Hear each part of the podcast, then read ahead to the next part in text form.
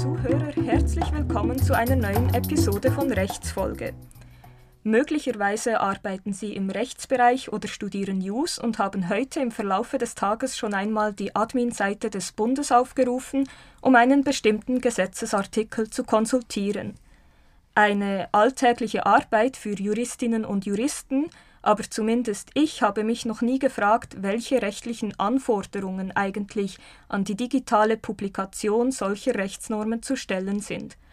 Wie funktionieren die Algorithmen, die uns Rechtsinhalte bereitstellen und wie werden sie rechtlich erfasst? Die Digitalisierung stellt in vielerlei Hinsicht Fragen an das Recht und führt dazu, dass wir etablierte Konzepte neu überdenken müssen. Neue Technologien erleichtern unsere alltägliche Arbeit und werden so weiterentwickelt, dass sie diese auch immer mehr Stück für Stück übernehmen. Künstliche Intelligenz ermöglicht unterdessen Profiling und automatisierte Entscheidungsfindung, generiert dabei aber auch eine Unmenge an Daten, deren Verwendung und Verbreitung oft intransparent ist. Mit den Chancen und Herausforderungen der digitalen Transformation beschäftigt sich die interdisziplinäre Forschungsstelle Recht und Digitalisierung an der Universität Bern. Unsere heutigen Gäste sind Angehörige dieser Forschungsstelle und widmen sich seit mehreren Jahren der interdisziplinären Arbeit rund um die Digitalisierung und das Recht. Sie haben im Rahmen ihrer Arbeit zwei Publikationen verfasst, über die wir heute sprechen werden, und ihre Forschung integrieren sie regelmäßig in die Lehre. Im vergangenen Jahr haben sie ein Seminar zum Thema Legal Tech durchgeführt. Wir freuen uns sehr, dass wir heute mit Professor Florian Eichel, Professor Christian Matt und Daniel Pfeffli zum ersten Mal in diesem Podcast gleich drei Gäste begrüßen dürfen und ebenfalls zum ersten Mal nicht nur Juristen. Professor Florian Eichel ist seit 2018 Ordinarius für Schuldbetreibungs- und Konkursrecht, internationales Privatrecht sowie schweizerisches, ausländisches und internationales Zivilverfahrensrecht. Er ist Mitdirektor des Instituts für internationales Privatrecht und Verfahrensrecht an der Universität Bern. Florian Eichel hat in Passau promoviert und hatte diverse Lehraufträge an den Universitäten Bielefeld, Bonn, Frankfurt am Main, Köln und Münster. Seine Habilitationsschrift verfasste er zum Thema künftige Forderungen. Professor Christian Matt ist Professor und Mitdirektor des Instituts für Wirtschaftsinformatik an der Universität Bern. Er hat 2013 an der LMU München promoviert und 2017 seine Habilitation zum Thema Digitization in the Small Configuration and Effects of Internet Services for Consumers verfasst. Seine Forschungs- und Lehrtätigkeiten adressieren die digitale Transformation und Wertschöpfung, verantwortungsvolle Gestaltung und Nutzung von KI, datenbasierte Dienste und digitale Geschäftsmodelle. Daniel Pfeffli ist Rechtsanwalt und wissenschaftlicher Assistent am Institut für internationales Privat- und Verfahrensrecht.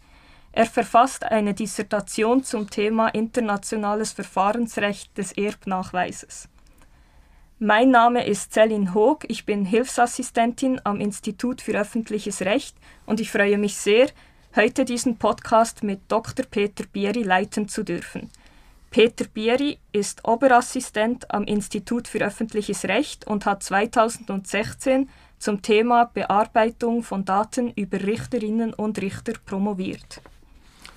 Herzlich willkommen und danke, dass Sie heute alle bei uns sind. In diesem Podcast wollen wir transparenter und greifbarer machen, womit sich rechtswissenschaftliche Forschung beschäftigt. Dabei interessiert es uns auch immer, was Menschen an die Uni bringt und weshalb sie sich für eine akademische Tätigkeit interessieren. Wie war das bei Ihnen, Professor Eichel? Ich hatte mich im Laufe meiner Ausbildung äh, des Anwaltspatents äquivalent in Deutschland äh, dazu äh, entschieden, weil ich gemerkt habe, dass ich äh, ja die klassischen dicken Bretter bohren möchte, sprich Rechtsfragen mit einiger Begeisterung tiefer auf den Grund gehen möchte, als es in der Praxis möglich wäre, weil man dort nicht die Mittel und nicht die Zeit hat. Dann gebe ich die Frage gleich weiter an Professor Matt. Sie sind der erste Gast, der nicht Jurist ist, also Sie sind Wirtschaftsinformatiker und vielleicht für unsere Zuhörerinnen und Zuhörer können Sie auch noch ein wenig erklären, womit Sie sich inhaltlich beschäftigen.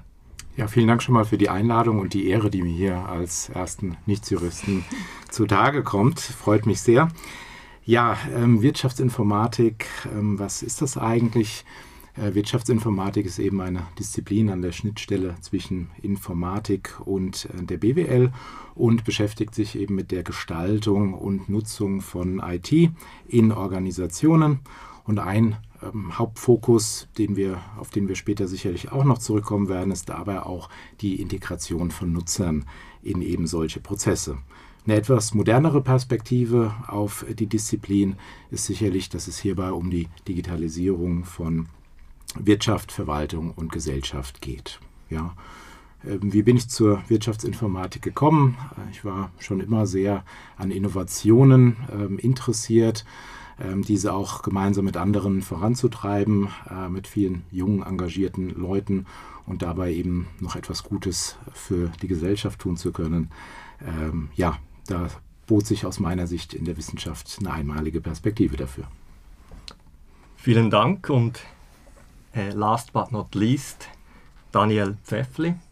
Mein Interesse an der akademischen Tätigkeit ist ähnlich wie bei Florian entstanden, in dem Sinne, dass ich gemerkt habe, dass, mich, dass ich mich gerne mit Fragestellungen näher und tiefer befasse und deshalb habe ich mich entschieden, nach dem Anwaltsexamen noch eine Dissertation zu verfassen, die hierzu natürlich bestens Möglichkeit bietet. Besonders interessant dürfte ja für unsere Zuhörerinnen und Zuhörer sein, dass wir heute ähm, in einem interdisziplinären Rahmen sprechen wollen. Das ist ja auch das, was Ihre Forschungsarbeit ausmacht. Wie hat sich diese Zusammenarbeit ergeben und wie hat sie sich gestaltet? Ähm, wie sind Sie da umgegangen mit unterschiedlichen Perspektiven? Ja, unsere interdisziplinäre Zusammenarbeit ist eigentlich erst im privaten Bereich entstanden. Und ja, über den privaten Kontakt hat sich dann eigentlich der Austausch im wissenschaftlichen Rahmen ergeben. Und wir haben eigentlich nach und nach immer mehr Schnittstellen identifizieren können, dass obgleich wir in unterschiedlichen Disziplinen arbeiten, unterschiedliche Perspektiven anwenden, sich diese beiden Disziplinen bedingt durch den technologischen Fortschritt auch ein Stück weit annähern und haben dort eben äh, versucht, Schnittstellen zu identifizieren, Problemstellungen zu identifizieren, wo wir durch die gemeinsame Zusammenarbeit tatsächlich einen Mehrwert gegenüber einer singulären Perspektive schaffen können. Mhm. Also haben Sie schon bei der Identifikation einer möglichen Forschungsfrage dann schon äh, gemerkt, okay, wir haben unterschiedliche Perspektiven oder wie sind Sie überhaupt, wie haben Sie diese Forschungsfrage schon identifiziert? Also ich glaube, kann sagen, ähm, dass ich darüber schon sehr lange nachgedacht hatte über den Beitrag der Digitalisierung für das Recht ähm, über Jahre. Nur wie es so ist, äh, braucht man erst die Mittel, um sowas verwirklichen zu können. Und äh, so bot dann hier meine erste Beschäftigung an der Uni Bern äh, diese Möglichkeit. Und ähm, ja, über die Forschungsfrage, ähm, wo man das Interesse hier ähm, für meinen Kollegen ähm, weckt, ähm, wenn man die teilt, ähm, dann kann es eigentlich losgehen. wenn er sagt, er kann zum Teil beantworten und ich kann sie zum Teil beantworten, dann ist das der Einstieg. Mhm ähm, als eine Komponente. Die andere Komponente ist eben der persönliche Kontakt, ähm, die persönliche Zusammenarbeit. Man muss sich gut verstehen, ähm, weil man ähm, geht auch einige Risiken ein. Man weiß am Anfang nicht, wird das was oder äh, man investiert ein bisschen was und ähm, da ist das ganz wichtig. Mhm. Man muss sich gut verstehen. Ich gehe davon aus, dass Informatiker, Informatikerinnen, Juristen, Juristinnen nicht dieselbe Sprache sprechen? Gibt es da auch äh, Herausforderungen oder Probleme in der interdisziplinären Zusammenarbeit? Und wie meistern Sie diese?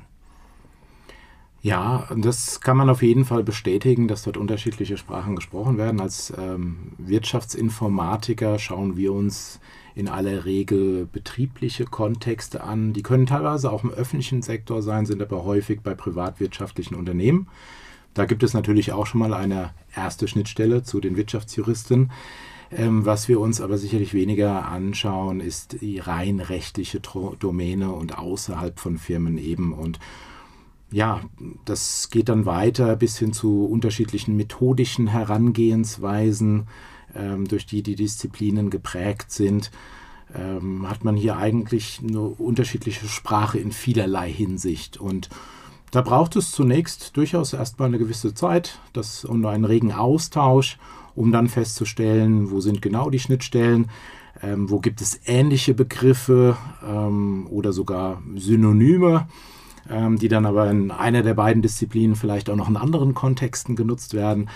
Mm, das ist sicherlich ein Merkmal einer interdisziplinären Zusammenarbeit, dass es diese Zeit vor allem zu Beginn braucht, um erstmal ein gemeinsames Jargon festzulegen.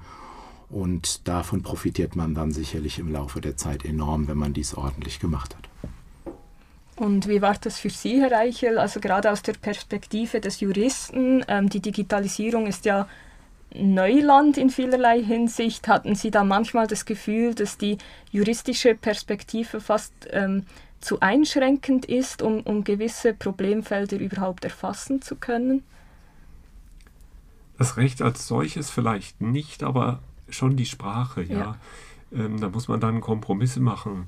Ähm, und äh, ja, man muss am Anfang die gemeinsame Sprache finden. Und das war durchaus recht einschränkend. Und es hängt davon ab, auch wo man publiziert. Unser erster Beitrag war in einer eher Zeitschrift, die eher der Wirtschaftsinformatik äh, zugerechnet äh, wird. Und da haben wir ein anderes Leserpublikum. Und dann muss ich halt zusehen, dass einige Begriffe, äh, die sind nicht relativierbar im Recht und andere muss man vielleicht mit einer gewissen Erklärung dann einführen und sagen, wir würden es so nicht verwenden, aber hier für das Publikum ist es vielleicht besser, um die Botschaft rüberzubringen. Können Sie ein konkretes Beispiel benennen? Da, da, müsste ich jetzt lange im Gedächtnis graben, da so wie es immer ist. Also ähm, äh, wahrscheinlich jetzt äh, so ad hoc nicht, weil das ist auch jetzt schon zwei Jahre her. Oder fällt dir gerade eins ein? Ähm, also allein die Rechtsinformationsportale, auf die wir später zurückkommen, äh, das war durchaus auch schon ein längerer Findungsprozess, weil auch alternative Kandidaten dann vielleicht in unserer Disziplin eine andere Bedeutung gehabt hätten oder vielleicht auch anderen Zeiten zugerechnet worden sind, dass man sagt, ja, das sind doch eigentlich Vorläufersysteme, die verwenden wir doch heute so gar nicht mehr. Das wäre jetzt ein Beispiel, wo wir da längere Diskussionsrunden hatten.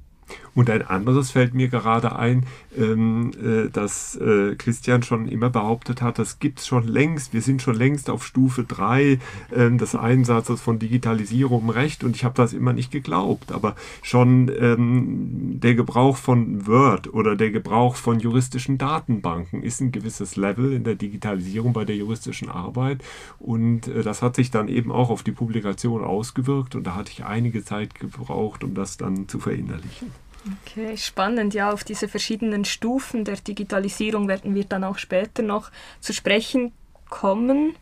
Aber ähm, vielleicht eine mögliche Einstiegsfrage, wo wir zuerst auf den Begriff des Legal Tech zu sprechen kommen. Also diese Materien werden ja oder Thematiken werden ja oft unter dem Begriff Legal Tech zusammengefasst.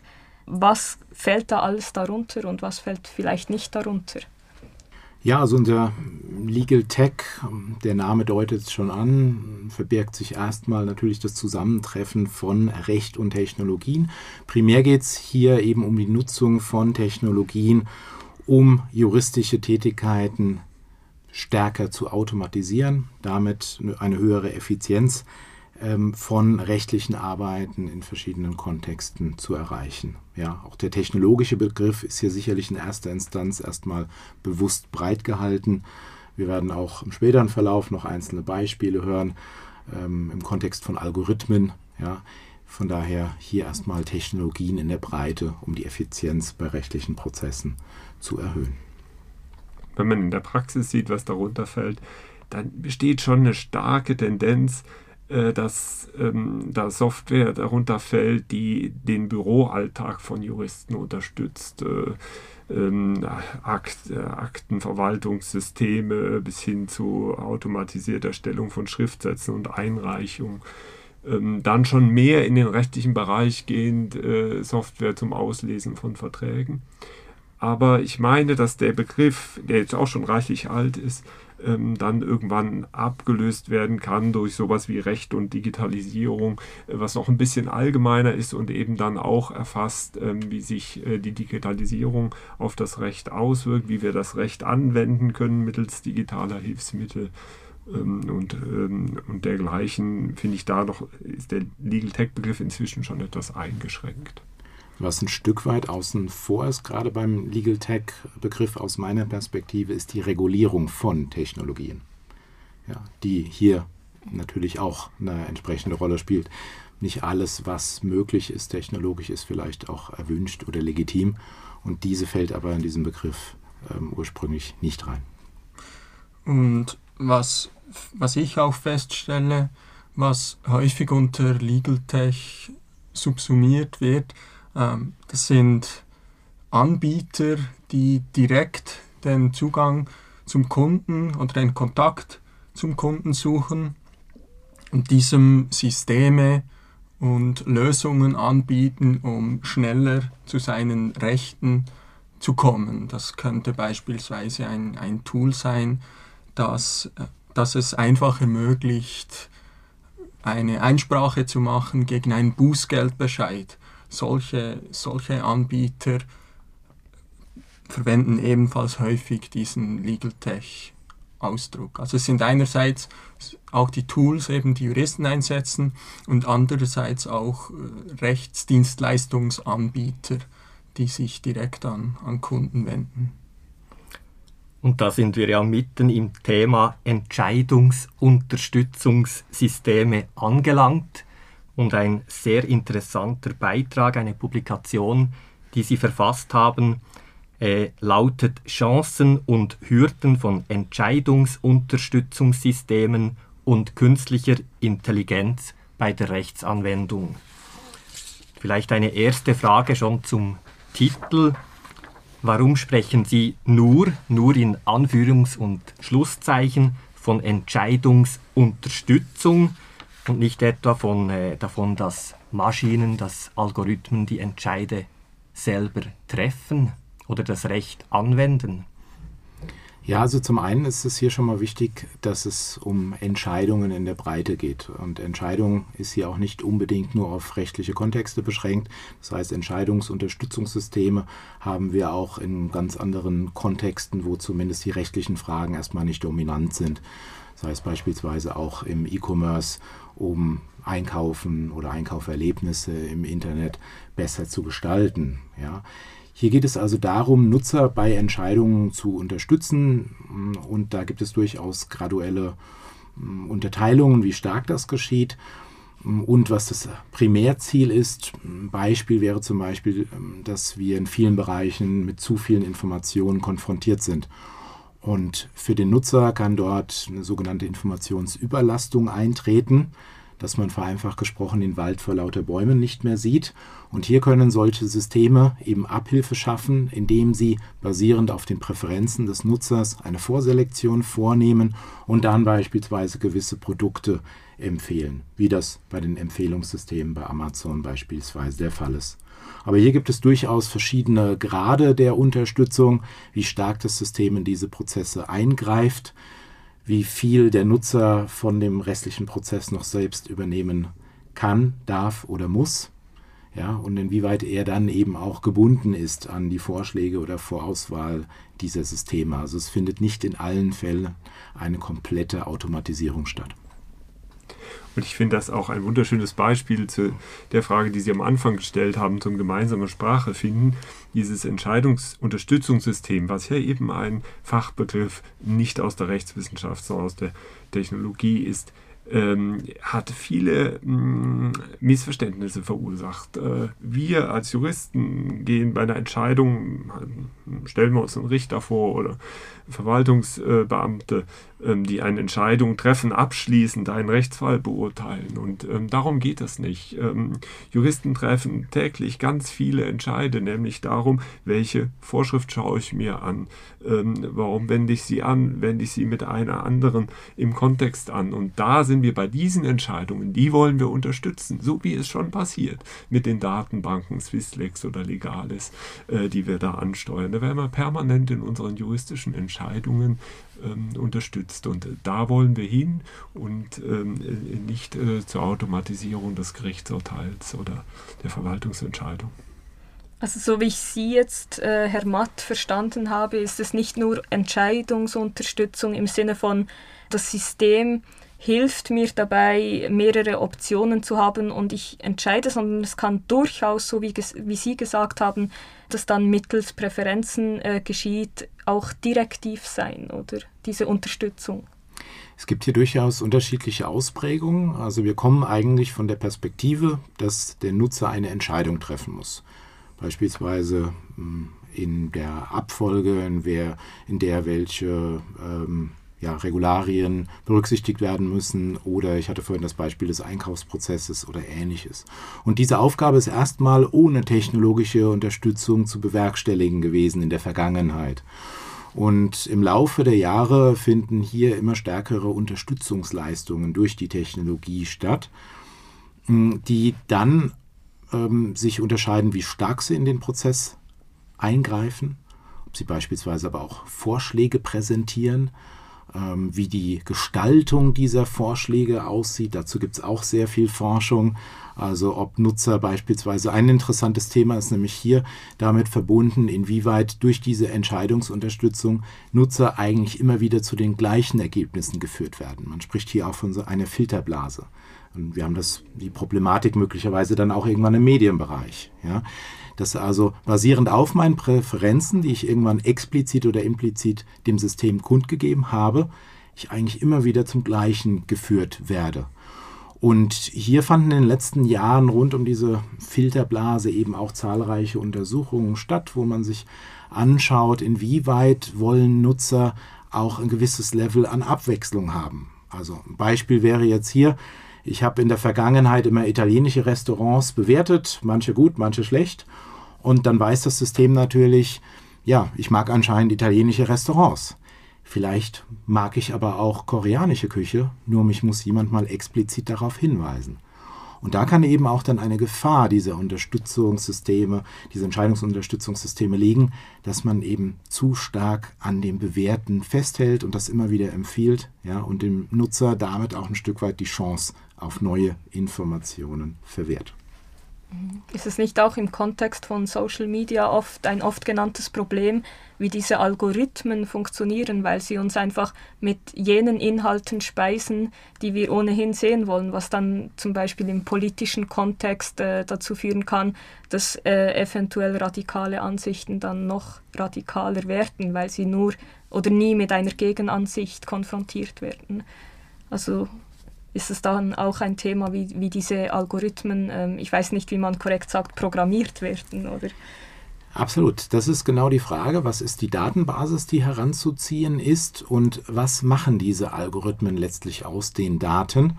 Und diese Problematik stellt sich dann sicherlich sehr wohl bei Social Media, weil diese ähm, Empfehlungssysteme, wie sie dort genannt werden, also dass mir bewusst Inhalte empfohlen werden. Ja, das kann im hiesigen Kontext später auch juristische Lektüre sein. Bei Social Media sind es vielleicht Nachrichten von Freunden oder vielleicht auch Produktempfehlungen. Ja.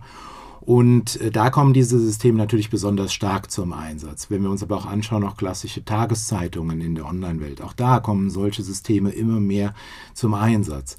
Also sprich, unsere allgemeinen ähm, Informationsgewohnheiten, wie ich eben auch an alltägliche Nachrichten herankomme, werden ein Stück weit durch solche Systeme beeinflusst.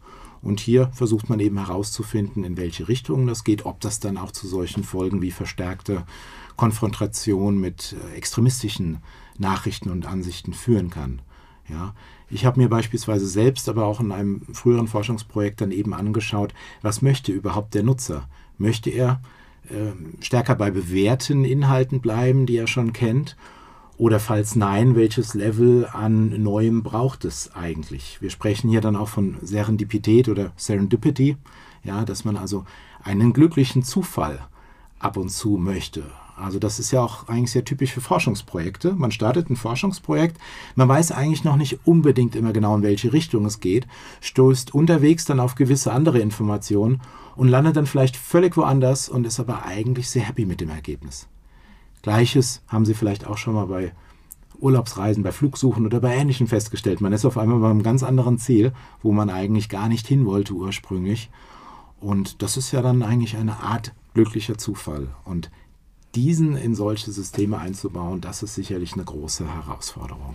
Das finde ich noch eine interessante Frage, weil es ist ja wie letzten Endes die Frage, wie menschgleich machen wir diese Systeme, weil es ist ja auch eine idealisierte Vorstellung, dass ich durch den Alltag gehe und nicht alles durch einen gewissen Filter oder eine eigene Perspektive, die durch meine Persönlichkeit bedingt ist, ohnehin wahrnehme. Und dann ist es wie durch diese Systeme etwas, was unter Umständen dann einfach noch verstärkt wird.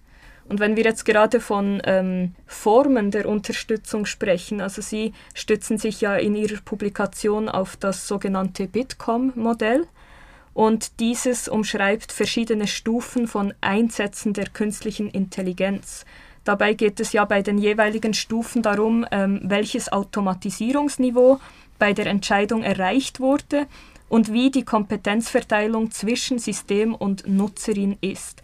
Könnten Sie vielleicht kurz diese Stufen erklären oder vielleicht auch ein paar Beispiele dafür geben? Wir haben auch ähm, uns die Frage gestellt, zum Beispiel ein Schiedsrichterurteil. Ähm, das war ja immer wieder die Diskussion bei der, ähm, weiß nicht, Weltmeisterschaft, Europameisterschaft. Wie werden diese Systeme beurteilt oder zum Beispiel automatische Gesichtserkennung? Wo muss man das in welcher Stufe einordnen? Ja, sehr gerne. Also zunächst Bitkom, ist vielleicht auch nicht jedem geläufig, ist eben ein Branchenverband für IT in Deutschland.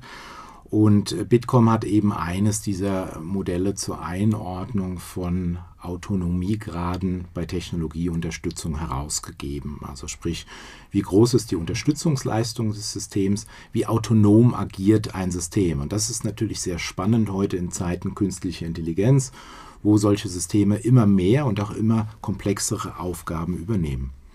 Und dieses äh, Modell, es gibt sicherlich auch weitere, aber das Bitkom-Modell ist hier eben in sechs Stufen unterteilt. Von 0 bis 5 ist erstmal vielleicht etwas ungewöhnlicher die äh, Nummerierung im juristischen Bereich. In der Informatik beginnt man häufiger mit der 0. Und wir haben hier erstmal die Stufe 0, die dadurch gekennzeichnet ist, dass hier der Mensch allein entscheidet. Also vereinfacht gesprochen, wir haben überhaupt keine Technologieunterstützung, wie wir das in vielen Bereichen früher eben so hatten.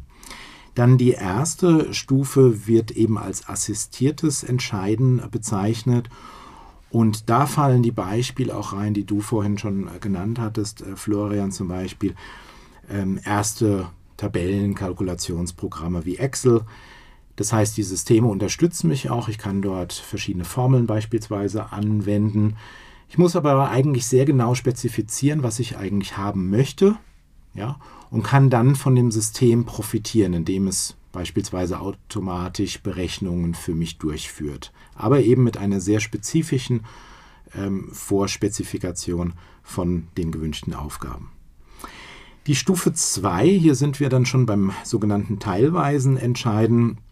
Hier geht es darum, dass Systeme einen bewusst breiteren Handlungsspielraum haben und Nutzern hier schon etwas stärker bestimmte Entscheidungen abnehmen und ja, solche Systeme eben in der Lage sind beispielsweise hm, verschiedene Lösungen zu berechnen für ein Problem und dem Nutzer dann zumindest eine Auswahl an möglichen Lösungen zu präsentieren. Also sprich, ich muss ähm, die Problematik nicht mehr allein selbstständig berechnen, sondern das System basiert ähm, seine Entscheidung oder Vorschläge auf gewissen Daten und präsentiert beispielsweise vier Möglichkeiten, vier verschiedene Szenarien, zum Beispiel vier Ausgänge einer Problematik.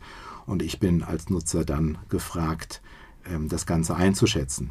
Hier wären Systeme, die man nennen könnte, beispielsweise im Bereich der Gefährderidentifikation, ja, dass ich also Charakteristika über Individuen habe und anhand dieser Charakteristika darauf schließen kann, ob hier möglicherweise eine Gefährdung im Bereich häuslicher Gewalt oder Terrorismus vorliegen könnte. Oder ein anderes, eher IT-nahes Beispiel aus dem E-Commerce-Bereich wäre zum Beispiel Alexa, äh, Echo von Amazon als intelligentes Unterstützungssystem. Dort kann ich eben Alexa meine Präferenzen angeben, zum Beispiel ich möchte ein Kleidungsstück bestellen und Alexa kann dann auf meinen Präferenzen eine Vorauswahl treffen und kann dann zumindest sagen, ja, basierend auf Ihren Präferenzen, lieber Kunde, könnte es zum Beispiel Jeans A, B oder C sein. Ja? Das heißt hier also primär eine Vorauswahl und der Nutzer ähm, hat dadurch mit weniger Informationen zu kämpfen, spart viel Zeit und muss dann aber eben noch eine finale Auswahl treffen. Ja, Stufe 3, hier sind wir beim geprüften Entscheiden angelangt. Hier agieren die Systeme ein Stück weit proaktiver, wie es genannt wird. Das heißt, durch Proaktivität wartet eben das System nicht, bis der Nutzer es aktiv anspricht und fragt, Alexa, was ist jetzt die optimale Jeans für mich? Was kannst du mir vorschlagen? Sondern hier gehen verschiedene Systeme proaktiv auf Nutzer zu und unterbreiten Vorschläge. Ja? Und das kann dann eben den Komfort für Nutzer weiter erhöhen. Beispiel wäre jetzt hier aus dem rechtlichen Kontext intelligentere Suchmaschinen, die mir basierend auf meinem vergangenen Suchverhalten schon proaktiv mich vielleicht auf neue Informationen hinweise, auch wenn ich eben nicht explizit danach gefragt habe. Stufe 4, der Autonomiegrad steigt also immer weiter an. Und bei Stufe 4 wären wir hier eben beim sogenannten Delegierten entscheiden. Hier können wir sagen, dass die Nutzer den System zumindest in einem definierten Rahmen die Kontrolle über eben diese vorab definierte Situation überlassen. Das heißt, die Situation muss eingegrenzt werden und das System funktioniert eben nicht immer gänzlich, gänzlich unabhängig, aber dennoch in sehr vielen Kontexten und kann beispielsweise bei Ausnahmen, die dann doch auftreten können und die eben nicht in meinen vordefinierten Kontext reinpassen, Warnungen dem Nutzer präsentieren. Beispiel hm, wäre jetzt hier zum Beispiel intelligente Rechenzentren, also wo eben ja, viele Server Daten von Kunden abspeichern und diese Rechenzentren müssen eben gekühlt werden. Das ist sehr energieintensiv das Ganze und man versucht dann natürlich bestmöglich Kühlleistung einzusparen. Und hier gibt es eben Systeme, die sich automatisch hoch und runter regeln. Also beispielsweise in Abhängigkeit von Außentemperaturen, ja, klimatischen Einflüssen, aber auch beispielsweise in Abhängigkeit der Auslastung der Systeme. Wenn die unter Volllast stehen, verbrauchen die sicherlich mehr thermische Energie, müssen stärker gekühlt werden, als wenn jetzt eben nur eine sehr geringe Auslastung vorliegt. Das heißt, hier eben schon relativ hohes Autonomie-Level, dennoch muss der Nutzer ab und zu eingreifen, insbesondere dann eben, wenn Ausnahmen vorliegen. Ja, und dann haben wir in Anführungszeichen nun die maximale Ausbaustufe anhand unseres Schemas Stufe 5, das sogenannte autonome Entscheiden. Hier geht es darum, dass IT-Systeme dauerhaft und zuverlässig ohne menschliches Eingreifen funktionieren können. Das heißt aber dennoch, und das ist hier wichtig an dieser Stelle, dass Nutzer auf Wunsch immer noch eingreifen können. Also es soll eben nicht in Richtung Schreckensfantasie gehen, dass irgendwann Maschinen das machen, was sie möchten und kein Nutzer mehr eingreifen können, das hat man natürlich auf dem Schirm, diese Gefahr. Das heißt, im Normalfall agieren Systeme hier vollautonom. Ähm, kommt es aber wirklich zu Störfällen oder Ähnlichem, können Nutzer immer noch einschreiten und äh, das System ähm, eben überstimmen. Ein Beispiel wäre hier, auch wenn man sagen muss, Stand heute gibt es diese Stufe 5 sicherlich noch nicht in der Breite, wären aber hier hm, zum Beispiel autonome Fahrzeuge in, innerhalb von Parkhäusern die also dort voll autonom agieren, ohne dass, wie gesagt, im Normalfall irgendwann ein Nutzer eingreifen würde. Das ist wirklich sehr interessant und jetzt natürlich die Frage, wo sind wir bei der Rechtsanwendung angelangt bei diesen Stufen? Gibt es hier auch schon Beispiele für, für eine vollständige Vollautomation, also Stufe 5, oder sind wir irgendwo bei Stufe 2 oder 3? Also hier gibt es durchaus eine größere Abdeckung, äh, wenn auch in der Breite äh, verstärkt eher auf den früheren oder auf den unteren Stufen. Mhm. Also ähm, ich sprach ja eben auch schon ein, zwei Beispiele an, zum Beispiel auch intelligentere Suchmaschinen, die in ihrer Ursprungsform eher dem Bereich des Assistier der assistierten Unterstützung äh, zuzurechnen sind, aber teilweise auch schon proaktive Komponenten haben. Ja, also wenn wir hier schon bei Stufe 3 angelangt. Ein Beispiel für Stufe 4 wären aber hm, beispielsweise die äh, automatisierte Gesichtserkennung, die Sie angesprochen haben, wo eben im Normalfall ähm, ein Nutzer nicht unbedingt immer eingreifen muss, wo aber eine Ausnahme beispielsweise ist ein Verstoß gegen ähm, gewisse Regeln, sei es man hat Bedenken, dass der Pass nicht echt sein könnte, sei es aber auch, dass die Person in Datenbanken hinterlegt ist als Straftäter oder ähnliches, dass dort ein Strafbefehl aussteht. Das wären jetzt sicherlich hier Ausnahmen, wo man weiß, dort kann das System eben nicht vollautonom agieren, sondern dort muss dann eben der Polizeibeamte eingreifen. Aber das wäre ein Beispiel dann durchaus für eine höhere Stufe, hier eben Stufe 4. Stufe 5 vollautonom, ähm, da wird es, glaube ich, schwierig. Ähm, wir hatten ja auch in unserem Artikel die Smart Contracts ähm, angesprochen und haben dazu ja auch eine Bewertung getroffen. Ja, ja, die Smart Contracts und äh, dieses System, in dem Bußen wegen Verkehrsverstößen automatisch ausgestellt werden. Das heißt, der Verkehrsverstoß wird selbstverständlich digital erfasst und äh, die Buße geht gleich raus, ohne dass ein Mensch drüber blickt. Und da haben wir halt die Schwierigkeit gehabt, gesagt, was ist eigentlich ähm, juristische Entscheidung? Bisher sitzt da kein Jurist in dem Vorgang ähm, und trotzdem ähm, wird natürlich Recht angewandt. Der Bußgeldtatbestand wird abgeglichen mit dem Sachverhalt, der hier auch digital erfasst wurde. Also wenn wir das als eine juristische Entscheidung ähm, ansehen, dann haben wir das hier vollautomatisiert. Ähm, äh, wenn man äh, Juristen, äh, juristische Entscheidungsunterstützung gleichsetzt mit dem, was Juristen tun, dann war bisher noch gar kein Jurist befasst und ähm, dann werden weiterhin Juristen damit befasst sein, sobald, sobald halt Einsprache erhoben wird gegen den Bußgeldbescheid und dann sind wir bei einem ganz niedrigen Level von ähm, Entscheidungsunterstützung. Aber vielleicht noch, ein, noch mal zurück ähm, zum technischen Aspekt. Also Sie haben jetzt diese Stufen erläutert von 0 bis 5. Ist es wie ähm, technisch gesehen abgeschlossen oder kommt da irgendwann noch eine Stufe 6 oder 7? Weil ich frage mich jetzt gerade beim zum Beispiel Bußentatbestand, kann man ja, ist einfach, sag ich mal, Anführungsschlusszeichen, eine einfache Subsumption. Aber wie ist es dann eben bei Tatbeständen, wo Ermessensbegriffe reinkommen, wäre das eine mögliche Stufe 6, dass man wie sagen kann, da kommt jetzt eine bestimmte Kreativität noch in die bloße Anwendung rein? Oder ist es technisch gesehen bei Stufe 5 fertig? Ja, ich würde es technisch tatsächlich so ähm, einstufen, dass wir dort bei Stufe 5, die ja definiert ist dadurch, dass es vollautonom stattfindet, dort eigentlich das Ende der Fahnenstange erreicht haben. Wo wir aber den Fortschritt in den letzten Jahren sehen, ist, dass in immer mehr Anwendungsbereichen höhere Stufen erreicht werden können. Und das Beispiel, was Sie gerade genannt haben, wäre eben, dass wir das in manchen Bereichen, also gerade wo es dann auch um Rechtsfindung geht, ebenso noch nicht leisten können. Und was hier ähm, eben auch zugrunde liegt, ist vielleicht auch noch, wie diese Systeme eigentlich arbeiten. Ohne jetzt zu tief einsteigen zu wollen, gibt es aber hier eigentlich schon mal zwei ähm, sehr unterschiedliche Herangehensweisen.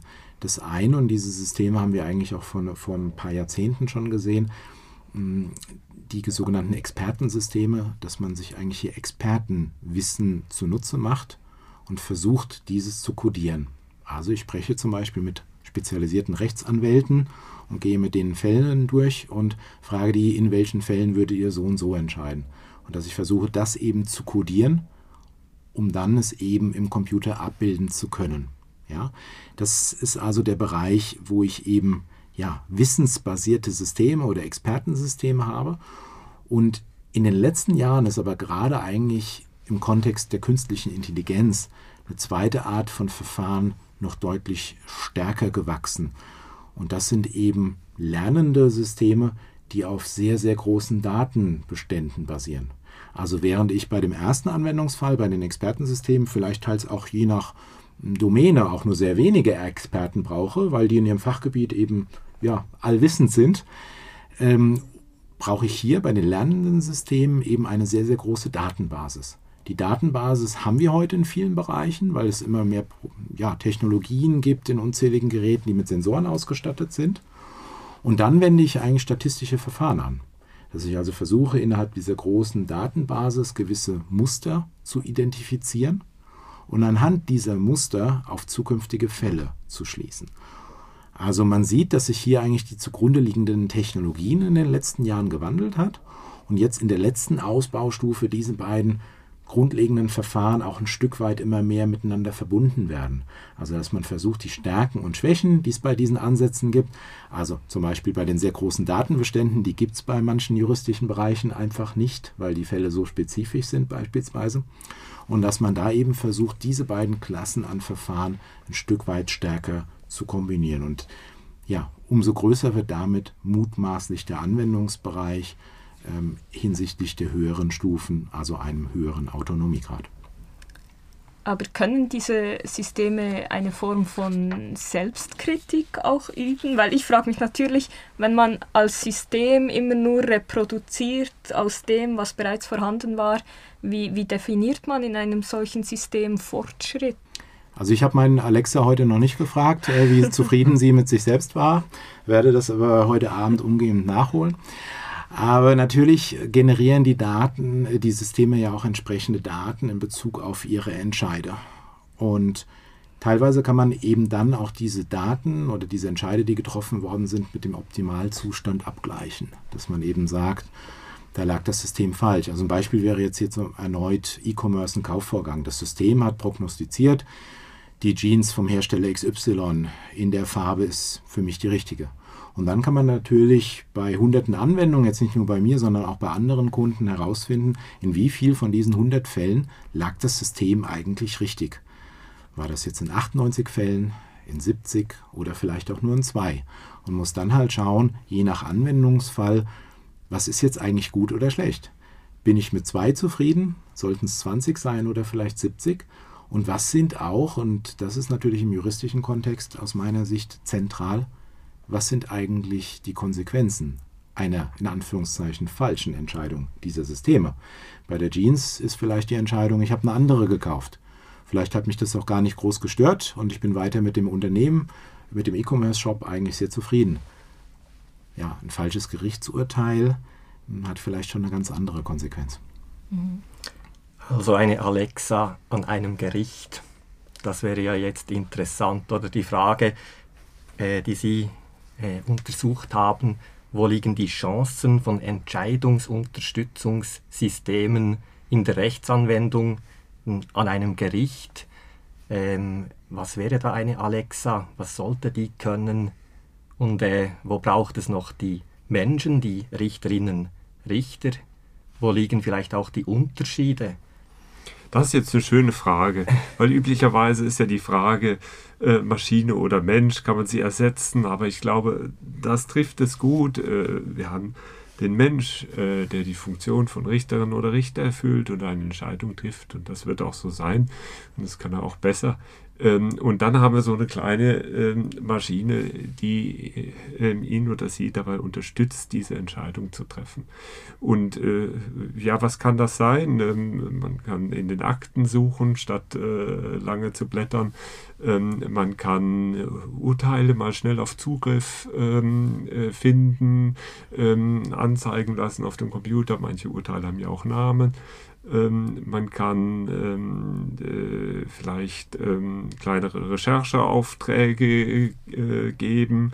Ähm, man kann ähm, Tatsachen abrufen, um sie zu vergleichen mit den Tatsachen, die man hier äh, vor Gericht hat, um sie besser bewerten zu können. Also ich glaube, das ist äh, ein ganz gutes Beispiel.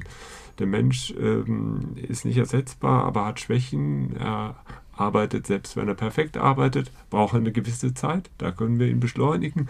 Ähm, und er arbeitet häufig nicht perfekt, selbstverständlich. Und er hat nicht alle Daten auf dem Tisch, die er jetzt braucht. Und ähm, da ist der Einsatz äh, von der juristisch geschulten Alexa.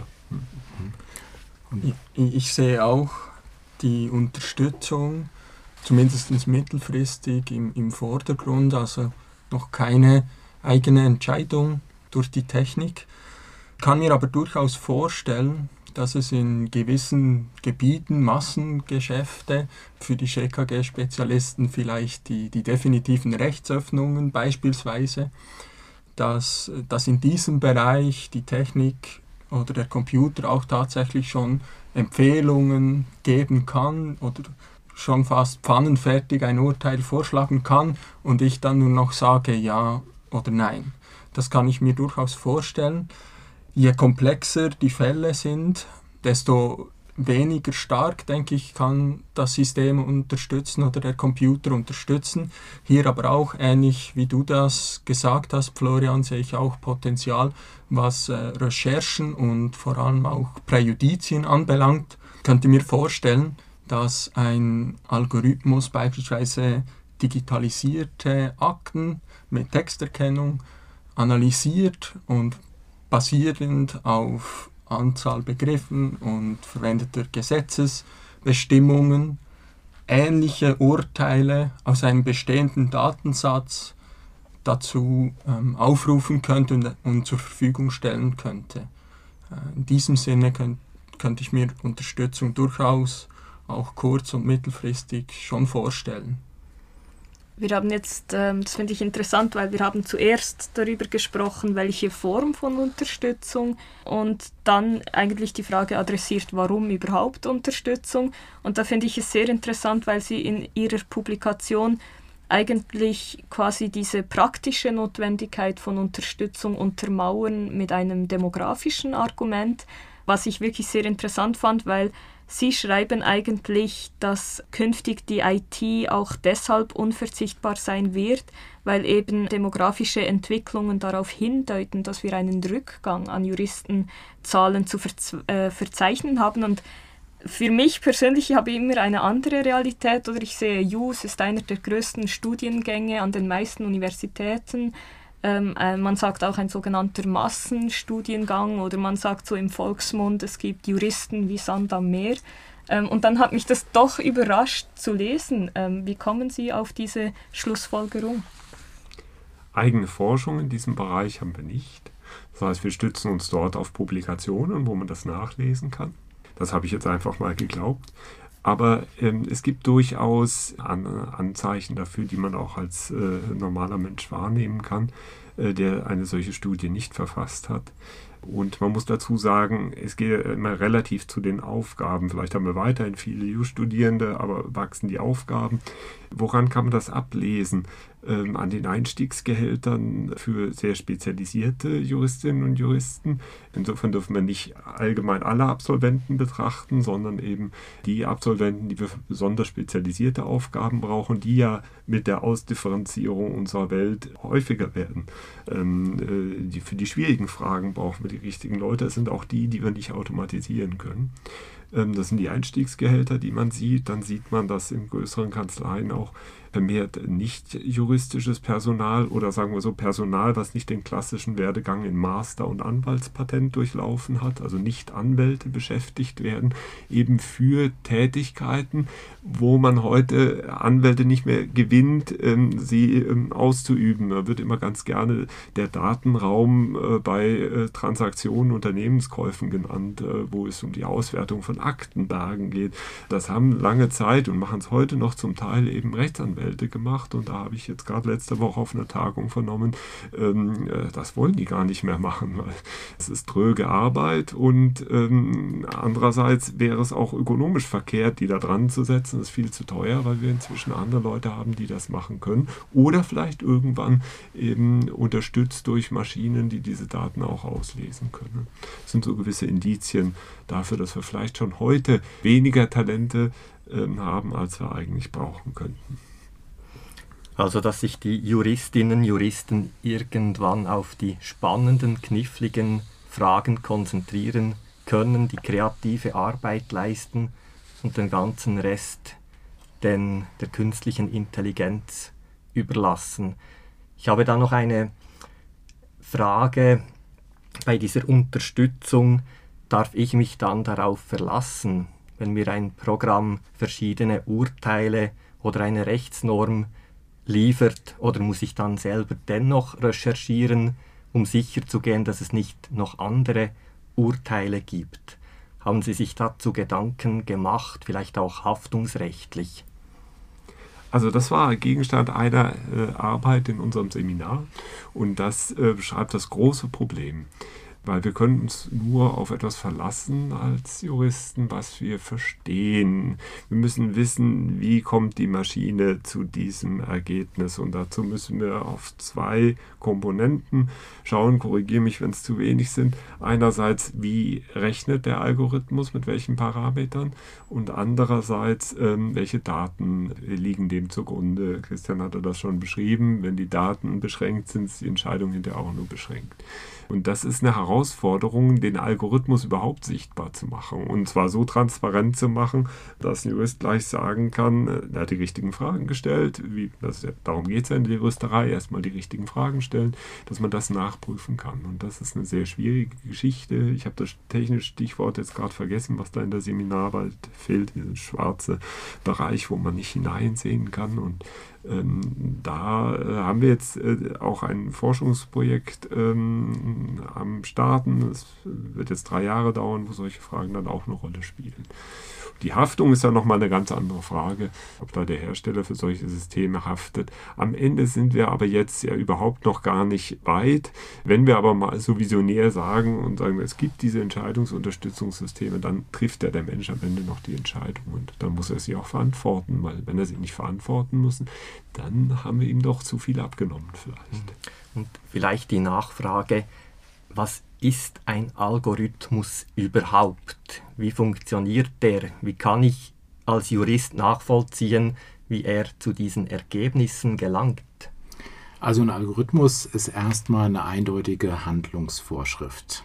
Ja? Das heißt, ähm, diese eindeutige Handlungsvorschrift wird dann genutzt, um ein Problem oder eine Klasse von Problemen zu lösen.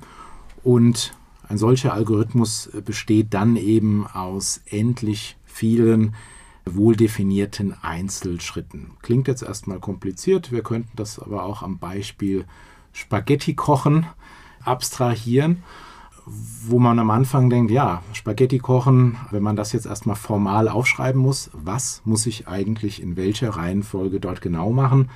Bei Spaghetti kochen ist das ja wahrscheinlich nicht ganz so schwer. Also klar, ich brauche irgendwo die Nudeln, ich brauche das Wasser, die Herdplatte, einen Topf. Wenn wir aber tiefer reinschauen, gibt es auch da vielleicht schon auch gewisse Ausnahmen, die das Ganze verkomplizieren können. Also ist es gerade kein Topf, kein sauberer Topf verfügbar. Der einzige ist vielleicht in der Spülmaschine. Oder der Herd ist gerade defekt. Oder vielleicht auch verschiedene Pasta-Arten brauchen eben verschieden lange Zeit, wie lange sie gekocht werden, ob, sie, ob es sich um frische Pasta handelt oder nicht. Von daher sehen wir an diesem sehr, sehr simplen Beispiel schon, wenn ich jetzt, jeder weiß, wie Spaghetti kochen geht, aber wenn ich aufgefordert werde, das doch jetzt mal formal zu Papier zu bringen, kann das durchaus schon schwieriger sein. Wenn wir jetzt von schwierigen juristischen Kontexten reden, kann man sich sehr gut vorstellen, dass das Ganze extrem komplex werden kann. Und da haben wir tatsächlich, du hattest es gerade schon angesprochen, Florian, ja, in vielen Fällen eine sogenannte Blackbox Algorithmus. Das heißt, dass der Algorithmus ähm, ja, Eingabedaten hat und die dann irgendwo transformiert anhand festgelegter Handlungsvorschriften und Parameter. Es ist aber teils gar nicht so klar ist, was da im Detail passiert ist. Das hängt zum einen damit sicherlich zusammen, dass man eben nur schwer Einblick in diese Algorithmen erhält, gerade wenn sie von Privatfirmen genutzt werden, teils wirklich ein wohlbehütetes Firmengeheimnis äh, sind, teils über tausende Zeilen lang sind, teils mehrfach wöchentlich oder pro Tag geändert werden. Das erhöht alles die Komplexität. Und dann haben wir aber gerade auch im Bereich äh, der künstlichen Intelligenz in den letzten Jahren immer mehr sogenannte selbstlernende Systeme, beispielsweise Deep Learning, wo es fernab der rechtlichen Komponente auch für reguläre, äh, nicht juristische Anwender gar nicht leicht herauszufinden ist, was hat der Algorithmus eigentlich getan, weil der Algorithmus sich im Laufe der Zeit und durch immer mehr Daten, die hinzukamen, immer stärker an die Problemstellung angepasst hat. Das heißt, so wie der Algorithmus zu Beginn gearbeitet hat, hat er nicht unbedingt zum Schluss auch gearbeitet. Und da beschäftigen sich auch in der Wirtschaftsinformatik sehr viele Forscher aktuell damit, diese Problemstellung zu lösen, nicht unbedingt nur aus einer juristischen Perspektive, sondern man kann sich vorstellen, auch wenn jetzt nicht Juristen überhaupt gar nicht klar ist, was der Algorithmus gemacht hat, dann stellt sich die Frage des Vertrauens in das System. Ich kann es immer schwieriger nachprüfen und glaube ich dem Output des Systems oder eben nicht. Von daher gibt es hier ein Handlungsfeld oder ein Forschungsfeld, Explainable AI genannt, was sich eben nur damit beschäftigt, wie man diese Ergebnisse dieser hochkomplexen Systeme ein Stück weit nachvollziehbarer machen kann, mit dem Ziel, das Vertrauen des Nutzers zu bestärken. Das ist ja auch ein wichtiger Aspekt, gerade wieder, wenn man die Perspektive auf das Recht wirft, weil schlussendlich hängt ja von der Transparenz auch die Akzeptanz eines Entscheides ab. Und wenn man das irgendwie nicht nachvollziehen kann, deshalb haben wir auch diese Öffentlichkeitsgarantien oder bei Gerichtsverhandlungen dieses Öffentlichkeitsprinzip eben gerade, dass die Akzeptanz dieser Entscheidung auch gewährleistet ist. Und es gibt ja auch noch andere Charakteristika vom Recht, also zum Beispiel eben Laiengerichte oder ähm, wie soll ich sagen, zum Beispiel die Auslegung von Rechtsnormen nach Wortlaut, Systematik. Ähm, ist ein solcher Algorithmus imstande, diese ganz verschiedenen Aspekte überhaupt abzubilden? Ja, also ähm, äh, das ist äh, eine spannende Frage, aber wieder sehr visionär. Kann die Maschine auslegen und uns eine Entscheidung über diesen Auslegungsprozess geben, den wir einfach so zugrunde legen können? Ich glaube nicht. Was aber die Maschine kann, die Juristen bei der Auslegung unterstützen und sie tut es schon heute. Die Maschine kann uns für die Wortlautauslegung verschiedene Normen präsentieren, die das gleiche Wort enthalten. Oder gar aus der Vertragspraxis Verträge vorlegen, die das gleiche Wort enthalten. Sie kann uns Entscheide äh, zuführen, äh, die sich mit der Auslegung dieses Wortes ähm, beschäftigen. Dann die systematische Auslegung, die zweite Stufe der Auslegung. Wenn wir mal das Rechtsinformationsportal der Europäischen Union ansehen, ähm, dann werden dort ganz viele Vorschriften in den Kontext gebracht. Also welche Vorschriften beruhen auf anderen Vorschriften, welche Vorschriften sind wieder in Ausführung dieser Vorschriften ergangen, welche Urteile gibt es zu diesen Vorschriften. Da ist ein Gehalt an Informationen, den wir im Papierzeitalter niemals hinbekommen haben. Das heißt, der Computer, ob das jetzt ein Algorithmus ist oder was auch immer dahinter ist, die Technik äh, bietet uns eine Form von Auslegungsunterstützung, die wir niemals hatten. Ähm, und neulich habe ich mal ein Urteil eines bernischen Verwaltungsgerichts gelesen. Die haben ein Entscheid ähm, des äh, Oberverwaltungsgerichts Münster aus Deutschland zitiert, um äh, die Überzeugungskraft ihrer Ausführungen zu erhöhen. Das war schon methodisch korrekt. Die sind natürlich hier nicht verbindlich, die Urteile, die deutschen Urteile, aber das war so beispielhaft eingeführt.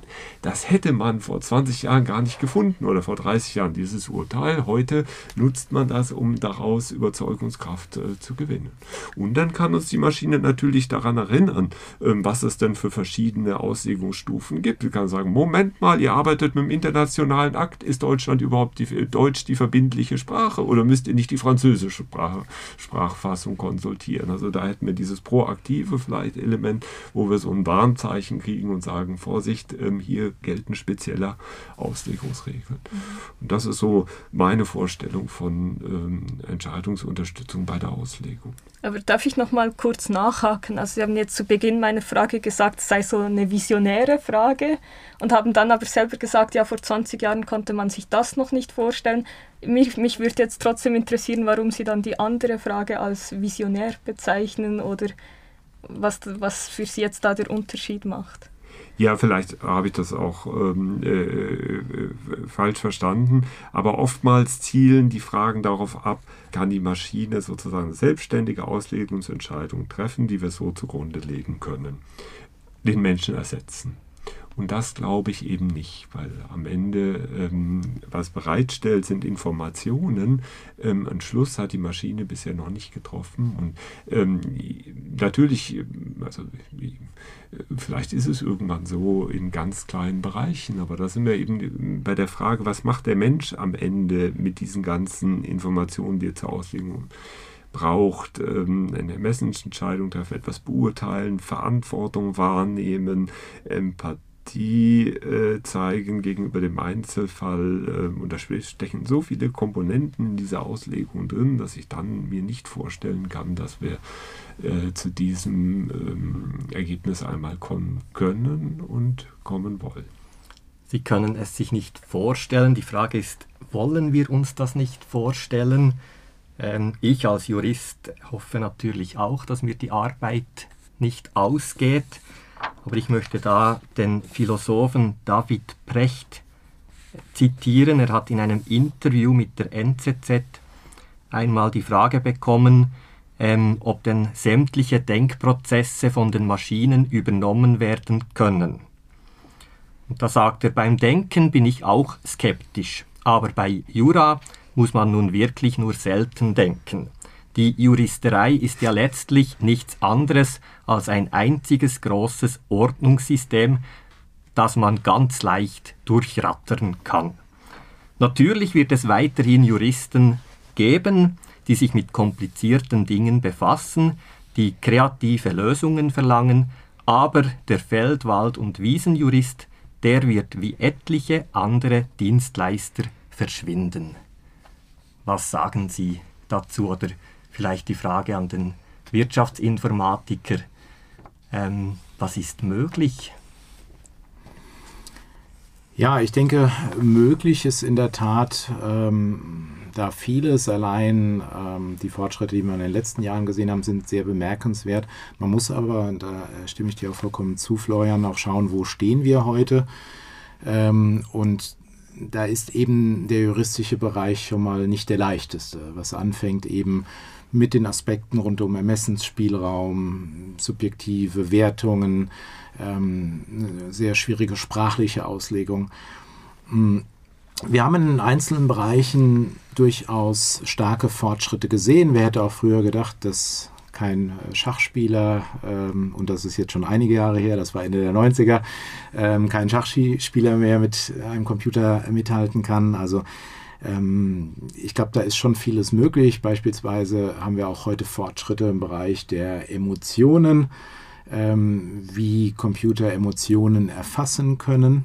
Beispielsweise, was ja auch hier spannend sein könnte vor Gericht, indem man auch ähm, ja, identifiziert, ob die Person möglicherweise die Wahrheit sagt oder nicht. Da könnte hier schon eine Anwendung sein.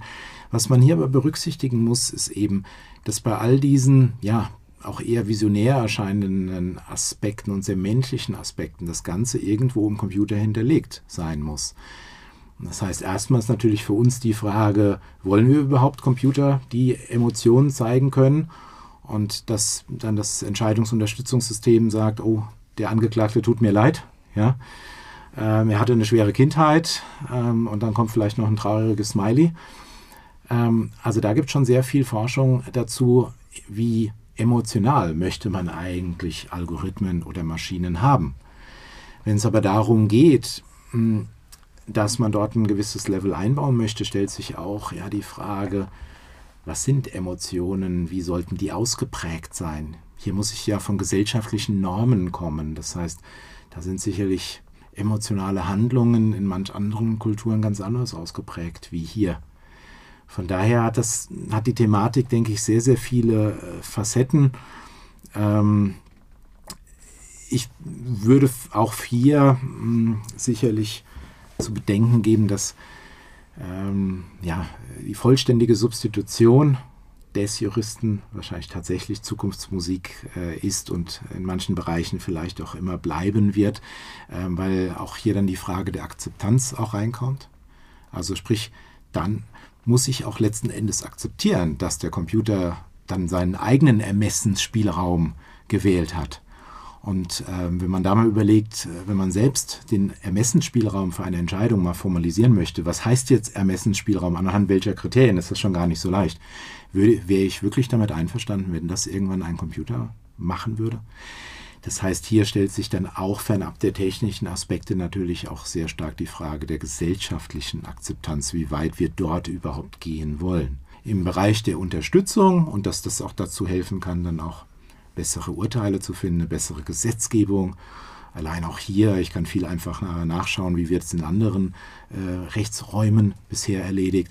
Da bin ich vollkommen d'accord. Aber eine vollständige Substitution hängt, glaube ich, fernab der technologischen Komponente auch noch an ganz anderen gesellschaftlichen Faktoren ab.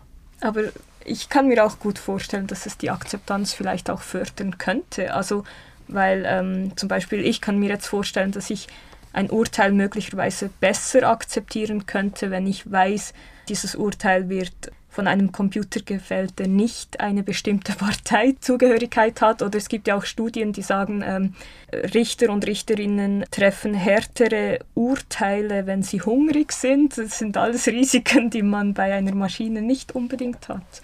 Also es könnte ja auch die andere Perspektive durchaus auch gegeben sein, dass man, dass es die Akzeptanz auch fördern könnte.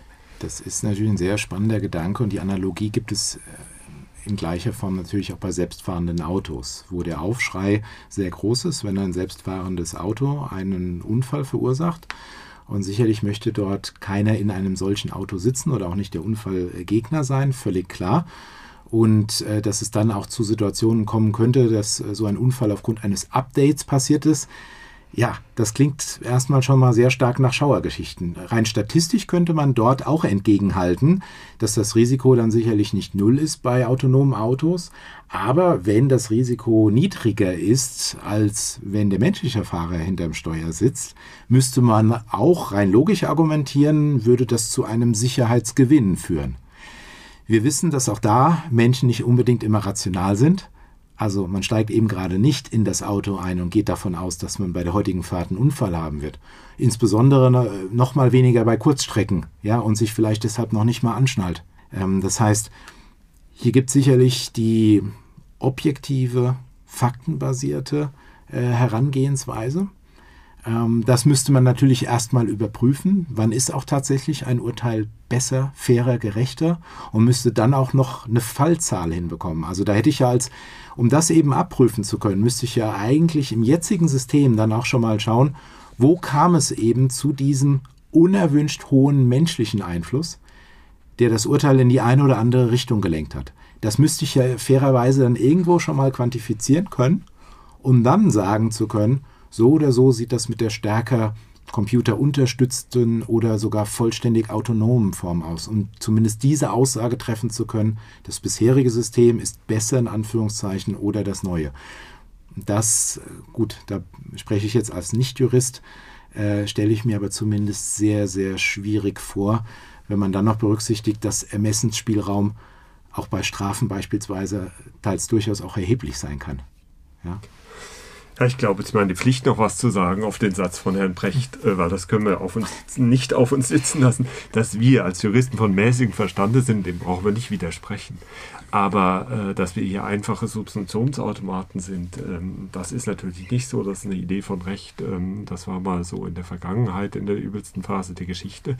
Ähm, aber das ist nicht so. Und wenn ich behaupte, dass ähm, Feldwald-Wiesen-Juristen durch Digitalisierung obsolet wäre, dann hieße das ja, dass das nur Subsumptionsautomaten sind. Und das, dieser Frage müssten wir uns widmen, der Definition von Feld, Wald, Wiesen. Wir verstehen darunter Anwälte, die alles ein bisschen machen und nicht groß spezialisiert sind und ähm, äh, die Bearbeitung von Kaufverträgen und Mietverträgen und so weiter äh, hat nichts mit äh, Subsumptionsautomaten zu tun, sondern mit Rechtsanwendung im Einzelfall, weil sie permanent neue Fragen stellen. Nehmen wir die Dieselthematik, ähm, das sind Autokaufverträge, wir konnten sie trotzdem die Entscheide nicht vorhersagen, obwohl wir seit über 100 Jahren Autos verkaufen. Also scheinbar kommen doch immer wieder neue äh, Fälle auf den Tisch. Und ähm, deswegen äh, wird es Feldwald-Wiesenanwälte weiterhin geben, weil was wir auch nicht vergessen dürfen, es gibt auch in Zukunft noch Felder und Wälder und Wiesen. Wenn wir alle Computer-Nerds sind, werden wir unsere Keller weiterhin mieten und unsere VR-Brillen weiterhin kaufen oder sogar mieten. Wahrscheinlich werden wir sie mieten. Und dann haben wir die gleichen Fragen. Also wenn ich mich frage, gibt es diese Feldwald-Wiesen-Anwälte noch? Ja, das Geschäft wird sich ändern, Scheidungen, da wird man vielleicht nicht mehr so viel Geld machen, das wird irgendwie automatisiert, aber ähm, äh, diese ganz normale Arbeit, ähm, wird sich ein bisschen anpassen. Insofern würde ich mich vielleicht nicht mehr Feldwald-Wiesen-Jurist, sondern Feldwald-Metaversum-Jurist nennen, um auch die neue äh, gesellschaftlichen äh, Entwicklungen abzudecken. Aber dann bin ich für alles zuständig und dann wird es mich auch weiterhin geben. Das würde ich dem Herrn Brecht jetzt entgegensetzen. Ja, sehr spannend. Ähm ich komme nur ungern auf die Visionen zurück, aber gerade im aktuellen NZZ-Folio steht, ähm, es war getitelt, wie lange braucht es uns noch, dass die Maschinen uns einholen. Und bisher hat man immer gesagt, ja, die Sprache ist noch das, was den Menschen ausmacht. Also Maschinen können zum Beispiel Google Translate. Wir haben sicher alle schon diese Erfahrung gemacht, dass man manchmal eine Übersetzung erhält, die vielleicht formal korrekt ist, aber man weiß irgendwie aus dem Sprachgebrauch, das ist jetzt irgendwie keine adäquate Übersetzung. Und nun gibt es eben künstliche Intelligenz, also sie nennen konkret die, diese Software GPT-3, die auch ähm, die Sprache beherrscht und äh, Gedichte verfassen kann, Aufsätze. Man spricht davon, dass man ganze Seminararbeiten so verfassen könnte. Und da stellt sich ja dann trotzdem eben die Frage, gerade auch bei den Geisteswissenschaften, zum Beispiel bei der Philosophie, bei der man immer lange das Gefühl hatte, die sei inhärent nicht zu ersetzen, weil sie mit so weiten Begriffen fungiert oder offenen Begriffen, dass gerade die Geisteswissenschaften auch gut ersetzt werden können, weil sie letzten Endes darauf basieren, dass man aus Texten einfach neue Texte reproduziert oder Argumente reproduziert. Und das ist etwas, was Maschinen einfach schon deshalb besser können, weil sie eine viel größere Auswahl, ein viel größeres, größeres Fundament haben. Und dann stellt sich für mich halt letzten Endes doch die Frage, auch wenn es weit weg Zukunftsmusik ist, ob wir nicht, ähm, vielleicht stellt sich diese Frage auch mehr aus dem öffentlichen Recht, unser Staatsverständnis überdenken müssen. Wie wird das ähm, den Staat verändern? Ähm, wie wird es das Recht verändern? Beispielsweise, wenn man jetzt an Metaversen denkt, also es ist ja mittlerweile möglich, in, im Metaversum ein Eigentum zu erwerben.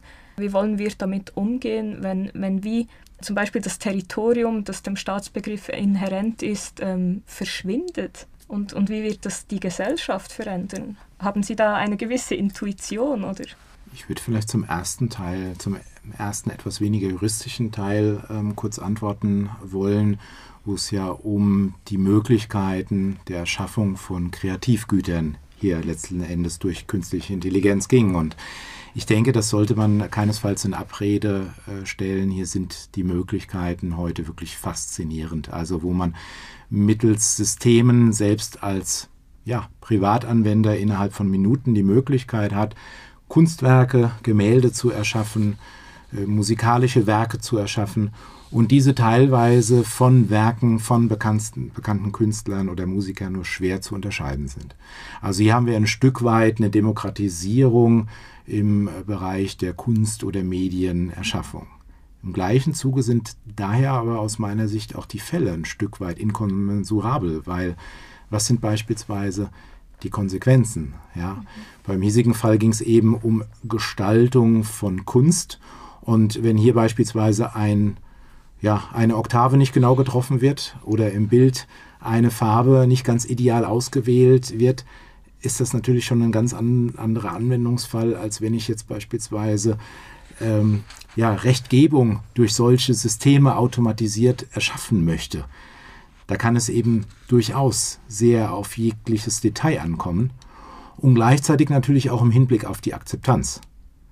Bei der Musik oder bei den Gemälden kann ich hingehen und kann diese Systeme auch allein dahingehend schon optimieren, indem ich sie eben beispielsweise über das Internet im großen Stile evaluieren lasse und bekomme dann eigentlich direktes Feedback, wie gut funktioniert das System. Wie würde die Analogie bei Gesetzgebung aussehen? Also dort kann ich zwar das Webportal schaffen, aber einfach mal eine Million Leute darüber abstimmen lassen, wie gut sie die neue Gesetzgebung finden, ist vielleicht hier nicht eins zu eins übertragbar der Anwendungsfall. Ja, das sollte man, glaube ich, trotz all der Fortschritte, die wirklich bemerkenswert sind, hier immer im Hinterkopf behalten. Ja, ich finde, das ist jetzt auch eine Vision, aber an die glaube ich, dass das irgendwann eintritt. Und ähm, wir können die negativen Seiten betrachten, wir können auch die positiven Seiten betrachten. Und da hat Christian eben die Demokratisierung angesprochen. Es wird uns vielleicht allen viel leichter sein, Sätze zu verfassen, Urteile viel schneller abzufassen. Was knobeln wir lang manchmal ähm, über die Frage, wie wir das jetzt ausdrücken? Und wir kramen immer im Kopf ähm, mit dem Reservoir an Worten, die wir so da hinten drin haben und an die wir uns gerade erinnern. Einige sind wieder rausgefallen. Was ist das für ein unerschöpfliches Reservoir, wie wir die Sätze hinkriegen, die wir eigentlich gerne mögen. Also das ist toll ähm, und erleichtert die Arbeit. Dann zweitens äh, die Fremdsprachen, die Übersetzungstool. Endlich können wir ähm, ausländische Bücher lesen von Rechtsordnungen, wo wir die Sprache nicht kennen. Das geht ja jetzt zum Teil schon mit DeepL, dass wir so den groben Sinn ähm, erfassen. Also das sind doch äh, ganz große Vorteile und natürlich muss man dann über die Nachteile nachdenken, aber wir wollen ja den Menschen nicht entmächtigen. Der Mensch trifft am Ende die Entscheidung. die Hilfsmittel werden besser und ähm, leichter. Das ist die ähm, eine Frage zu den Sprachen und die andere Frage war. Ähm, Metaversum.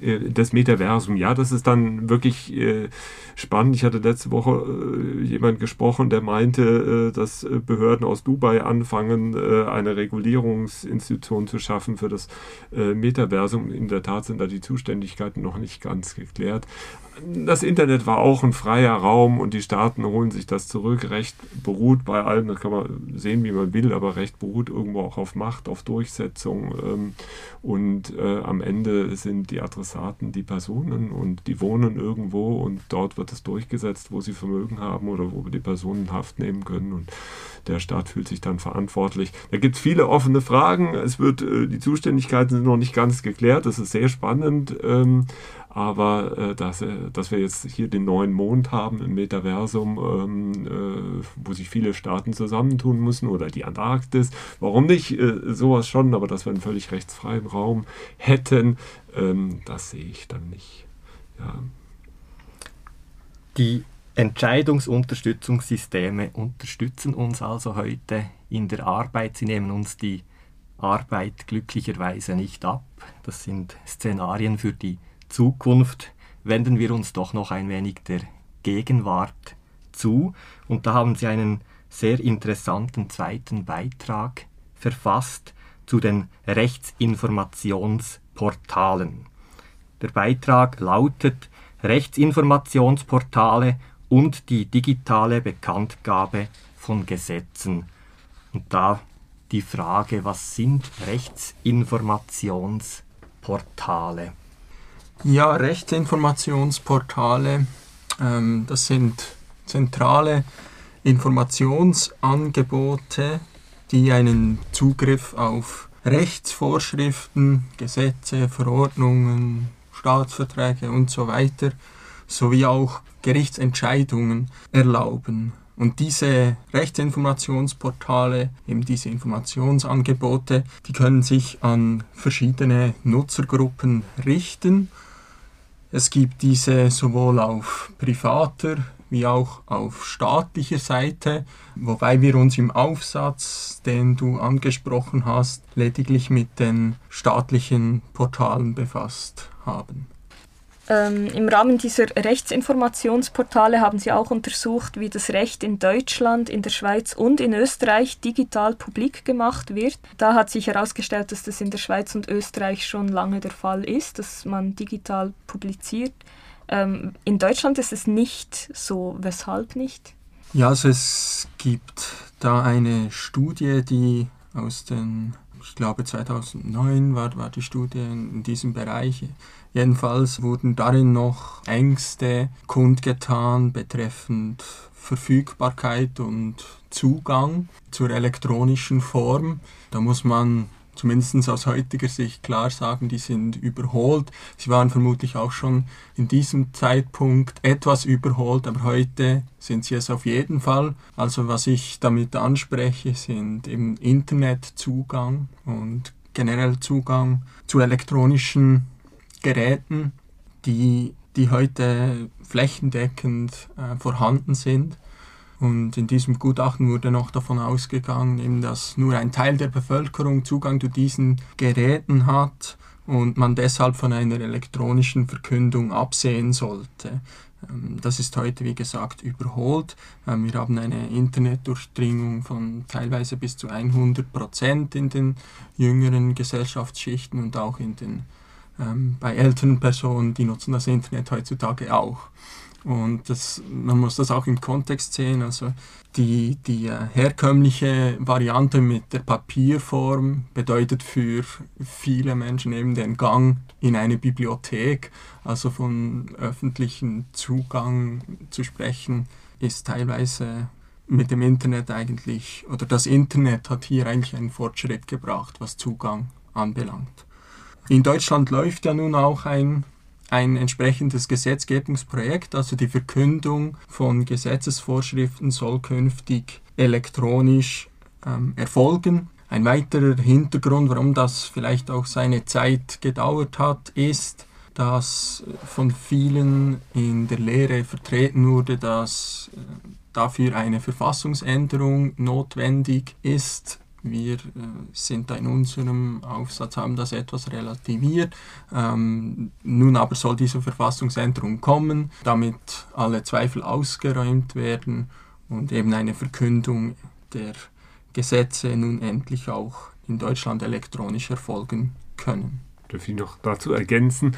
Zu diesen Gründen kommt dann noch ein weiterer, ähm, der mit unserem Podcast heute auch viel zu tun hat die Entscheidungsträger, die das zu verantworten hatten in der Politik, ähm, die haben womöglich nicht interdisziplinär genug gedacht oder ähm, waren der Digitalisierung nicht aufgeschlossen. Das ist das Problem. Wenn wir oben im Ministerium Leute haben, die sich richtig reinfuchsen ähm, in solche Digitalisierungsprojekte, die den Sinn verstehen und sagen, das ist toll, ähm, dann wird sowas auch umgesetzt. Da an, an den Leuten ähm, fehlte es dann in dem Bereich auch. Und ähm, das ist auch hier eben unsere Aufgabe in der Universität, ähm, äh, Studenten schon heranzuführen an ähm, äh, diese Sichtweise, wobei ich eher einen Eindruck habe, als dass die Studenten uns manchmal heranführen müssen ähm, an äh, Recht und Digitalisierung.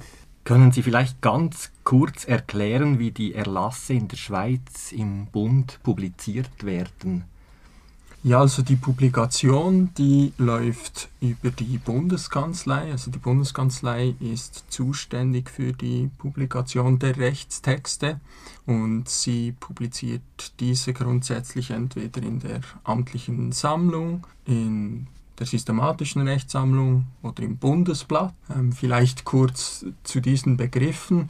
Also die amtliche Sammlung, das ist eine chronologische, chronologisch sortierte Abfolge von ähm, Rechtstexten, also beispielsweise der Verfassung, von Gesetzen, Staatsverträgen und so weiter.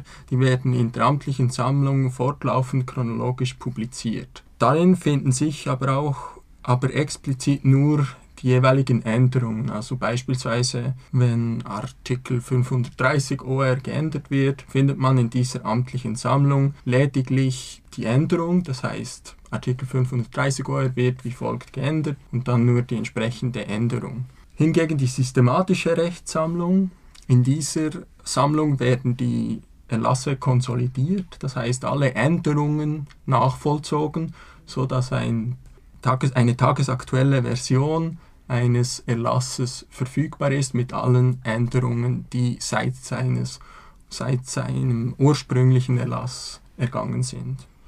Und diese systematische Sammlung, die wird auch gepflegt eben von der Bundeskanzlei, die wird nach Sachgebieten geordnet, mit einer Ordnungsnummer versehen und weiteres. Und das Ganze erfolgt mittlerweile digital und zwar ist das im Publikationsgesetz des Bundes vorgeschrieben. Da steht, die Veröffentlichung erfolgt zentral über eine öffentlich zugängliche Online-Plattform, die Publikationsplattform.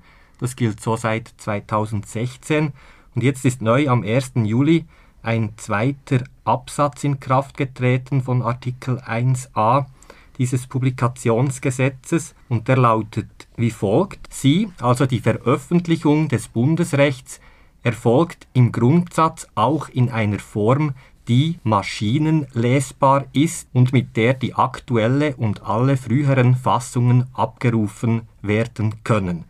Was bedeutet jetzt das, dass das maschinenlesbar sein soll?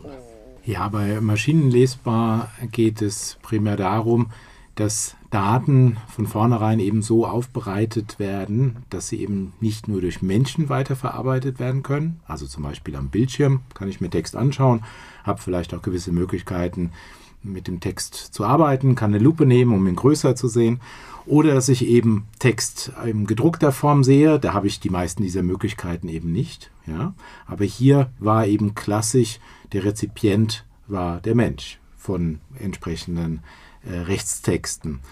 Und äh, nicht nur bei Rechtstexten, sondern allgemein ist im Internet, man spricht hier auch vom sogenannten semantischen Web, ähm, gibt es da Bewegungen, die es ermöglichen sollen, dass man eben Daten für andere Webseiten, aber auch allgemein für Computer direkt verwertbar macht. Also sprich, dass ich die Daten in gewissen Formaten rausgebe und dass andere Systeme, zum Beispiel andere Webseiten oder andere Softwareprogramme, die Daten aufnehmen können und diese direkt weiter verarbeiten können. Das heißt, wir haben hier eine Verarbeitung nicht durch den Menschen, sondern eine Verarbeitung durch andere Maschinen. Und dann sprechen wir eben von maschinenlesbaren Daten. Hm, dem einen oder anderen ist das wahrscheinlich auch schon mal bei Ausweisen begegnet, es auch von maschinenlesbaren Ausweisen geredet wird oder dann eine weiteren Form von biometrischen Ausweisen. Aber dort tritt das Ganze eben im Alltag auch auf. Alexa, kann ich den Mietvertrag kündigen? Und äh, wenn die maschinenlesbar sind, die Daten, dann werden womöglich die äh, äh, betreffenden Vorschriften immerhin präsentiert, die man da im Internet findet.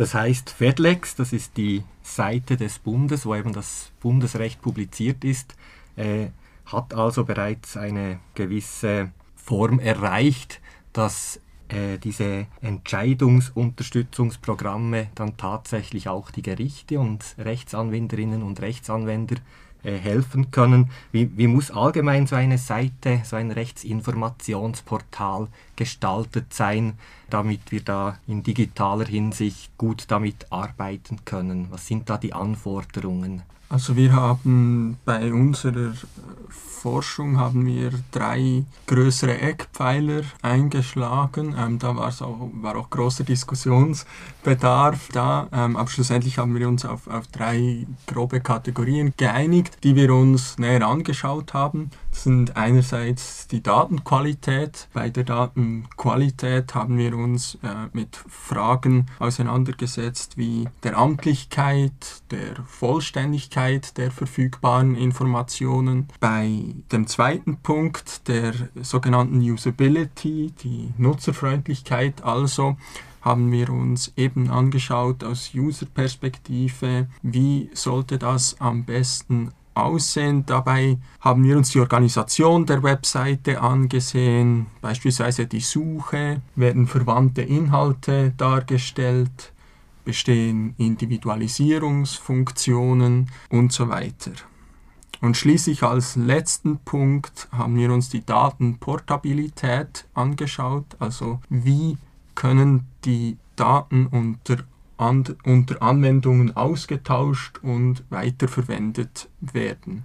Da haben wir uns insbesondere angeschaut, ob die Daten als Open Data verfügbar sind und ob auch Linked Data vorhanden sind. Vielleicht Christian, vielleicht möchtest du da noch das eine oder andere näher ausführen, ähm, da doch das meiste, vor allem was Usability und Datenportabilität anbelangt, aus der Wirtschaftsinformatik kam. Mhm. Ja, sehr gerne. Also zum einen ja, wurde genannt die Nutzerfreundlichkeit und so lapidar wie das klingen mag, ist hier erstmal die Frage im Vordergrund, wer sind die Nutzer?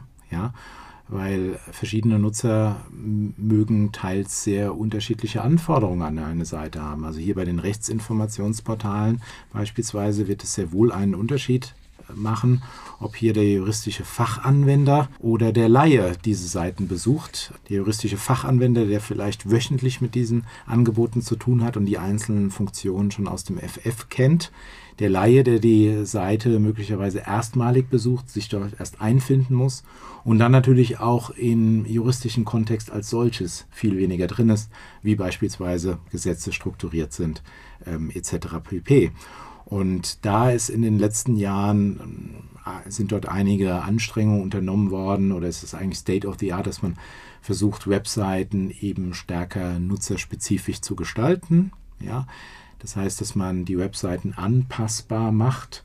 Entweder kann, muss der Nutzer das selbst auswählen oder ich schließe vom Verhalten auf Nutzereigenschaften und versuche es dann automatisch anzupassen an die Gewohnheiten des Nutzers.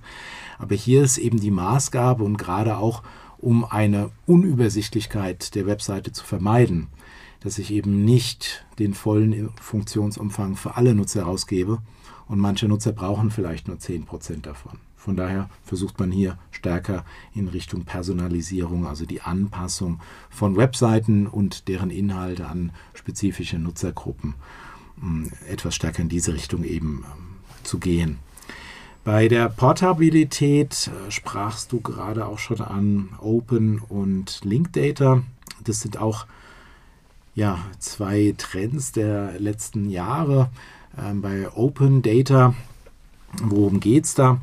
Darum, dass eben Daten frei nutzbar, modifizierbar und auch teilbar mit anderen sind. Dass diese also hier äh, primär nicht rechtlichen Beschränkungen unterliegen sind. Ja, und dass ich diese dann eben, wie gesagt, frei, also auch ohne Lizenzabgaben, dort dann eben nutzen, modifizieren und mit anderen teilen kann. Und ähm, Open Data ist hier eigentlich ein Beispiel für einen größeren Trend namens Open Movements also Trends aus anderen Bereichen, wo es auch um eine Öffnung geht nach draußen. Ja, wir haben also hier immer Märkte, die eigentlich in der Vergangenheit eher abgeschlossen waren, proprietär waren und die heute mittels Technologien ein Stück weit geöffnet werden, weil ich eben Daten ähm, öffnen kann nach draußen, weil ich Transparenz schaffen kann. Und da wären eben weitere Entwicklungen in den letzten Jahren, die hier zu nennen wären, zum Beispiel Open Government, ja, also die Öffnung der Verwaltung nach draußen, oder auch Open Science im Bereich der Wissenschaft, wo es um die Veröffentlichung von Forschungsergebnissen geht.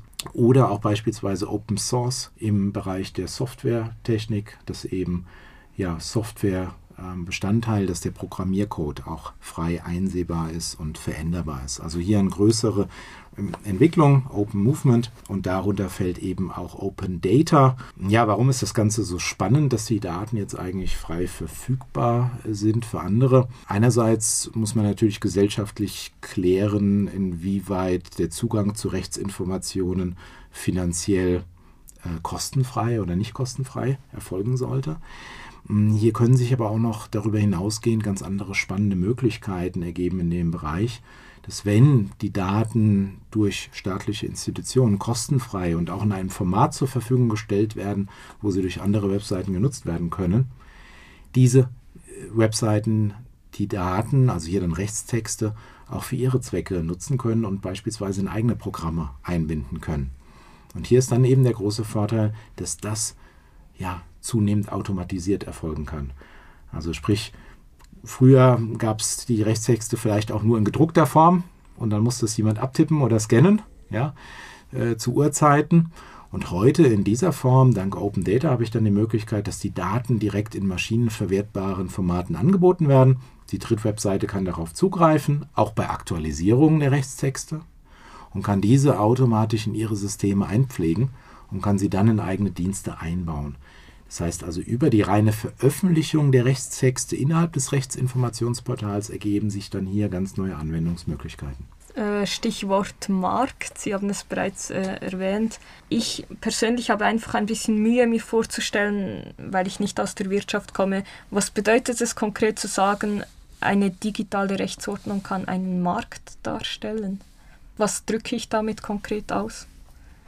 Ja, es ist letztendlich ähm, hängt von den Geschäftsmodellen ab, die wir uns jetzt vorstellen können, wenn wir diese Daten eben nicht wie früher zu Uhrzeiten äh, bezahlen müssen, sondern heute automatisiert äh, haben, sei es Verlage, ähm, die ähm, vielleicht nicht mehr Menschen beschäftigen müssen, um, um diese Vorschriften vielleicht sogar abzutippen, um sie in den Datenbanken anzuzeigen, was fehlerträchtig ist und was so eine Haftungsfrage ist, sondern die es direkt einspeisen können.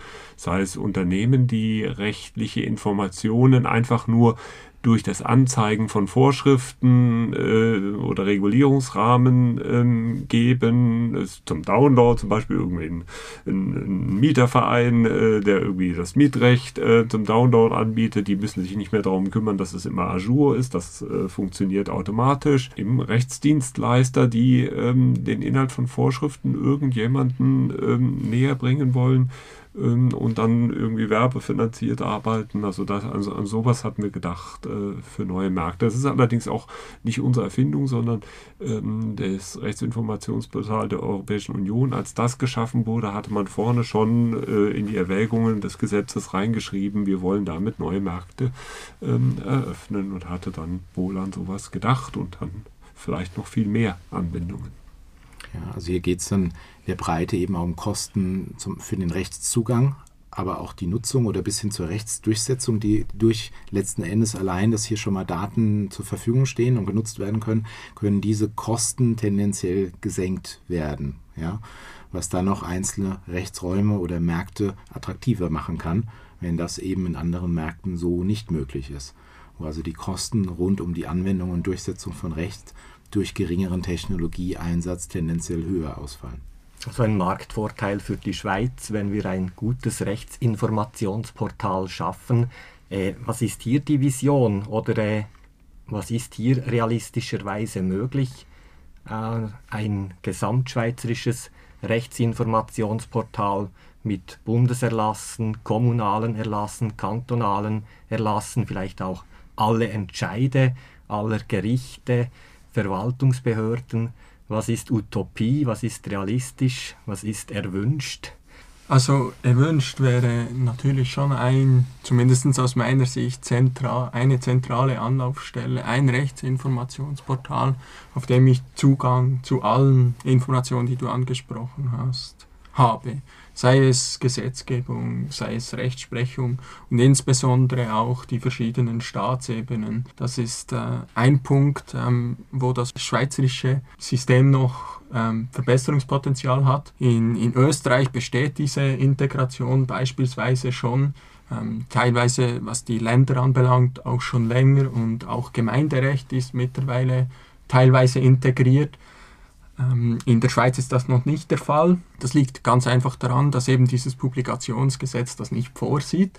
Also wenn die Bundeskanzlei auch kantonales Recht publizieren möchte, bräuchte es dazu schlicht eine, eine Gesetzesänderung. Ob das dereinst kommen wird, ähm, das, ist, das ist die Frage. Absehbar ist es äh, aktuell eigentlich nicht, weil auch die Entscheidungsportale, also Rechtsprechungsportale, sehr zerstreut sind. Ähm, und in vielen Kantonen, was Rechtsprechung anbelangt, äh, wird das auch gar nicht teilweise publiziert oder nur sehr selektiv. Ähm, also das ist, denke ich, noch eher Zukunftsmusik. Und was ich mir vorstellen könnte, wäre immerhin gemeinsame Standards für die verschiedenen Rechtsinformationsportale der Kantone und gute Integration der verschiedenen Portale ineinander, Verlinkungen. Am Ende spielt ja auch eine Rolle, wer zeigt mir was an und wir sollten ja nicht dem Rechtsanwender diese Grenze verwischen, was ist kantonales Recht, was ist Bundesrecht. Vielleicht brauchen wir auch durch ein gewisses Layout, eine Struktur, einen klaren Hinweis, das sind unterschiedliche Gesetzgeber.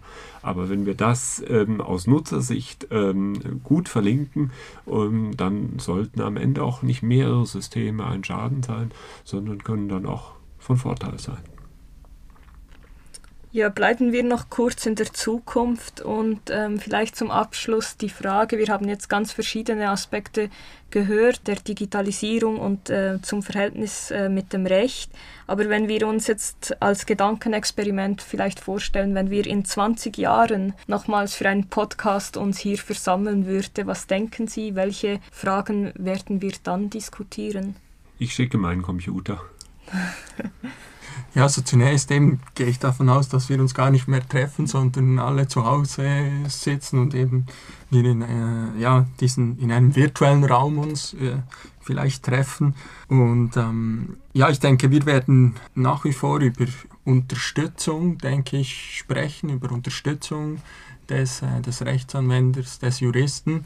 Aber ich denke auch, kann mir auch durchaus vorstellen, dass wir in einzelnen Bereichen schon automatisierte Systeme, möglicherweise auch der, der Stufe 5 äh, in gewissen Bereichen schon sehen werden bis dahin. Sicherlich bis dahin auch weitere Erfahrungen im Zusammenwachsen aus physischer und digitaler Welt. Also äh, Metaversum war ja ähm, vorhin auch bereits äh, Thema.